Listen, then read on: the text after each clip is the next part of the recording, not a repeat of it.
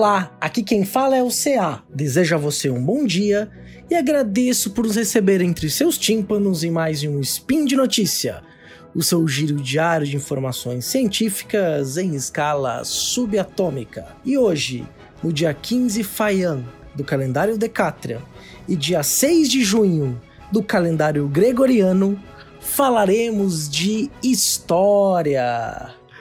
Tudo bem com vocês, pessoal? Saudade aí de gravar o Spin, hein? No programa de hoje falaremos de mulheres intelectuais na Idade Média, editora FI, Copa do Mundo de Futebol Feminino. Tamanho não é documento. Felipe, querido, roda a vinheta. Speed Notícias.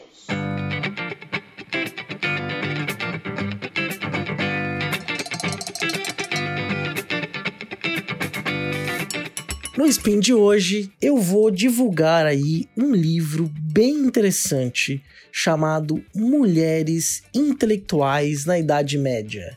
Entre a medicina, a história, a poesia, a dramaturgia, a filosofia, a teologia e a mística. Ó, vou repetir o título, hein? Ó.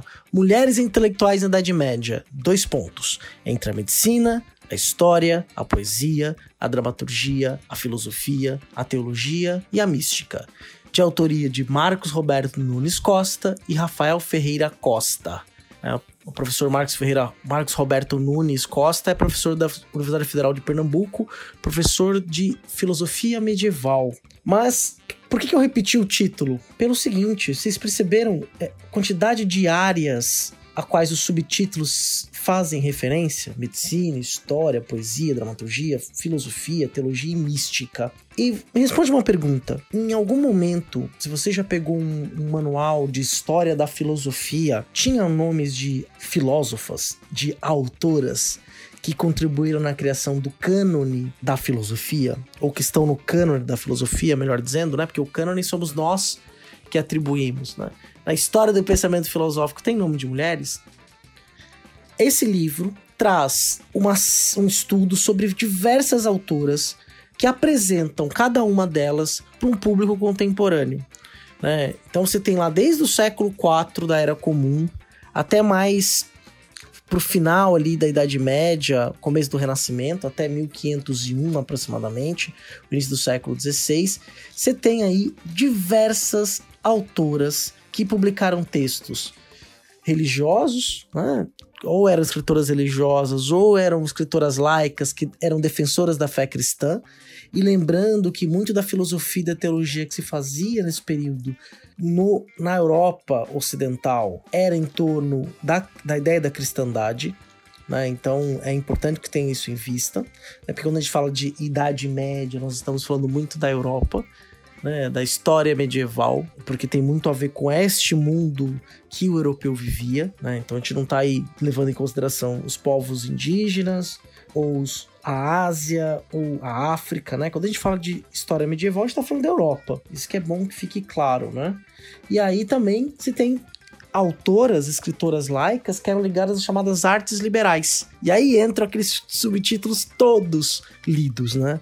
Então é, isso é bem interessante, porque quando a gente normalmente pensa na mulher medieval, a imagem que a gente tem na nossa cabeça é daquela mulher presa, enclausurada no convento, né? ou só no campo, ocupando apenas o papel de mulher. Né? Mulher no sentido que espera-se um comportamento feminino que seja enclausurado ao espaço doméstico. É por isso que eu falei papel de mulher. Mas os papéis de masculino e feminino, eles mudam muito ao longo do tempo. Né? Cada sociedade, em cada período histórico diferente, cria uma noção do que é o masculino, o que é o feminino, e a partir daí nós nos enquadramos nessas subjetividades, né? Tem padrões de masculino e feminino, é o que, inclusive, quem estuda gênero hoje discute. Por exemplo, falando de gênero, você não tem a Simone de Beauvoir, por exemplo, que se auto-intitulava filósofa, ou a Hannah Arendt, que era reconhecidamente como uma filósofa, foi uma filósofa importantíssima na história do pensamento ocidental no século XX, as duas foram, e elas também não constam em manuais de história da filosofia. Né? Então tá na hora da gente começar a repensar esse cânone né? e pensar na contribuição que as mulheres dão. E os autores, na introdução, já falam que elas deram, de forma indireta ou direta, uma série de contribuições E aí convido a vocês a fazerem a leitura. E vou falar como quando eu vou falar, falar da nossa segunda notícia, que é a editora FI. O livro Mulheres Intelectuais na Idade Média foi publicado pela editora FI, que é uma editora de Porto Alegre que só publica trabalhos acadêmicos, né? Então, trabalhos que tiveram algum certo monografias, teses, dissertações, coletâneas de artigos, né? Que tiveram ali envolvimento da academia, que tem uma chancela científica em qualquer área do saber. A editora FI publica. E o que, é legal da editora FI? A licença dos livros é todo na, todas livres, né? Você não paga para ler o livro, então você pode ter acesso aos livros de forma gratuita.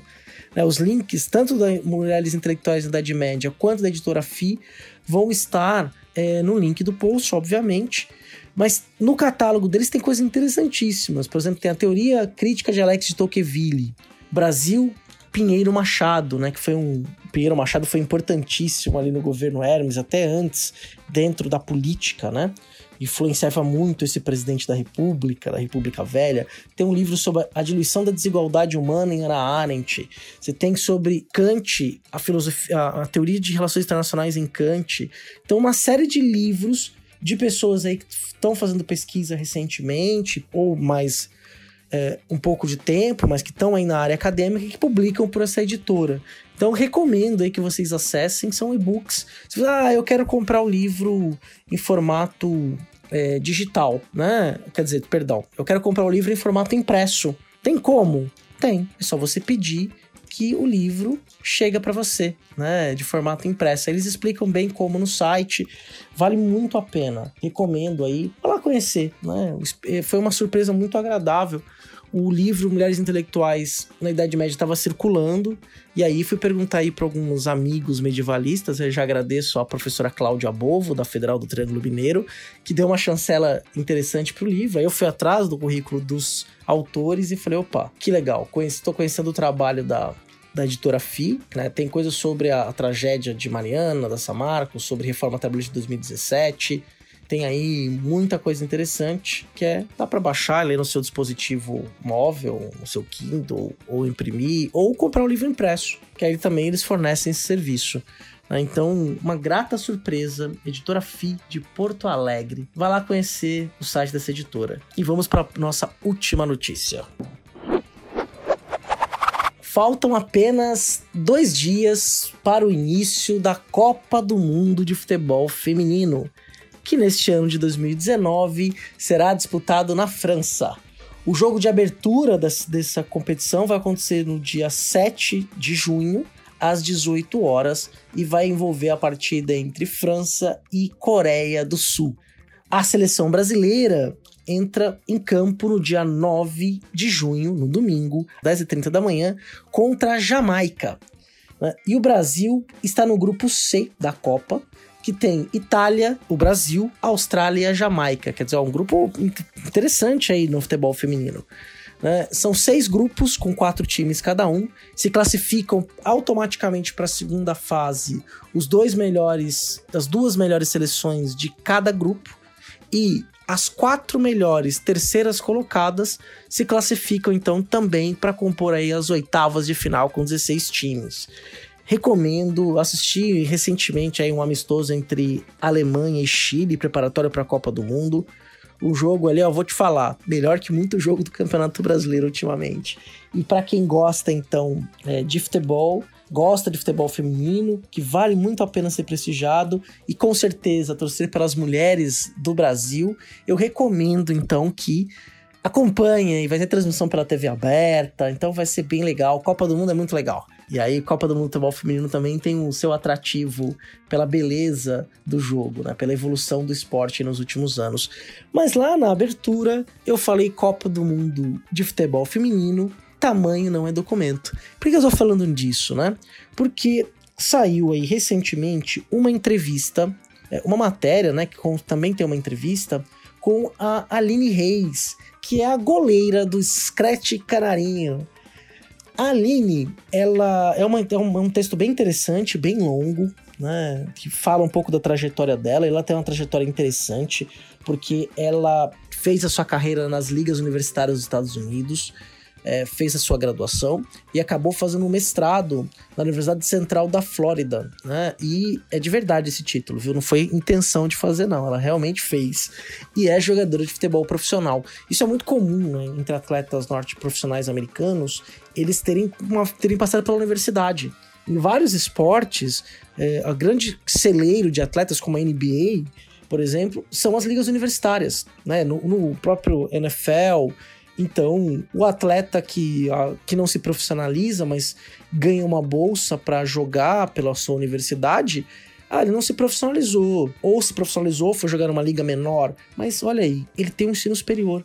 Né? Lembrando que carreira de atleta é bem curta.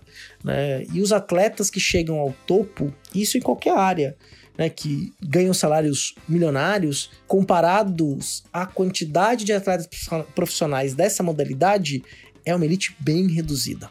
Né? Então é, é um caminho aí do esporte bem interessante é, que eles fazem nos Estados Unidos, outros países do mundo também fazem. Mas a Aline Reis, ela jogou durante 10 anos nos Estados Unidos, jogou na Liga Universitária, jogou na Liga Feminina dos Estados Unidos, que é extremamente forte e competitiva. Foi titular, sempre foi titular e hoje ela joga na, na Liga Profissional da Espanha, né, no Tenerife. E nessa entrevista, ela diz que o único lugar que contestam a sua altura é no Brasil. Que durante os 10 anos que ela jogou nos Estados Unidos e atualmente na Espanha, ninguém fala do seu 1,63m de altura, apenas no Brasil.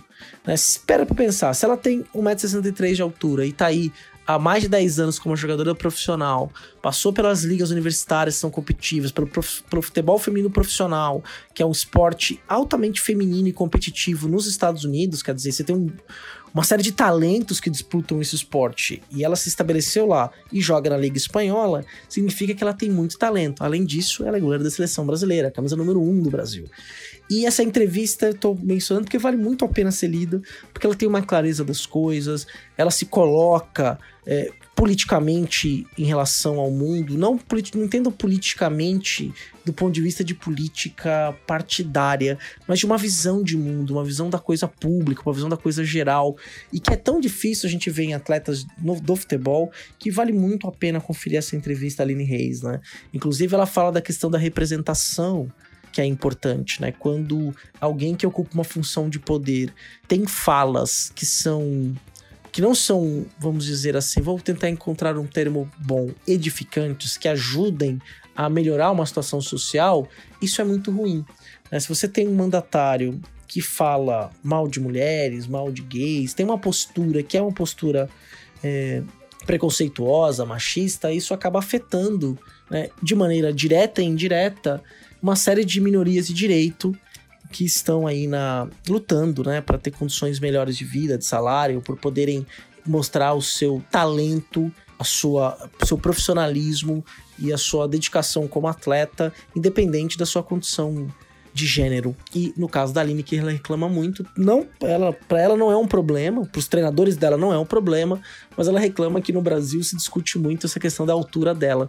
Então, gente, deixa a mulher jogar Vamos torcer para que o Brasil traga aí o título para casa e que tenha, elas sejam recebidas na volta com grande festa, que nós mandemos energias positivas, assistamos os jogos, torçamos, né? E quem gosta aí de futebol, que mande essa energia daqui, né? Porque se somos o país do futebol, não importa se é masculino ou feminino, não é mesmo? Então, gente, vou ficar por aqui, já na torcida, esquentando aí as minhas turbinas e lembrando que os links comentados estão no post. E por que estou falando nisso? Porque por hoje é só. Né? Todos os links estão aí. Deixa seu comentário, seu elogio, crítica. Manda um beijo pro papai, pra mamãe e para mim. Bora discutir mais um pouquinho sobre esses temas. Acesse aí a, a editora, vai entender um pouco mais sobre como é ser uma mulher intelectual na Idade Média. Vai lá tomar contato com o pensamento dessas mulheres. E é bom saber e é bom lembrar sempre que esse podcast só é possível graças ao seu apoio no patronato do SciCast, tanto pelo Padrim, quanto pelo Patreon e pelo PicPay. Muito obrigado e até amanhã!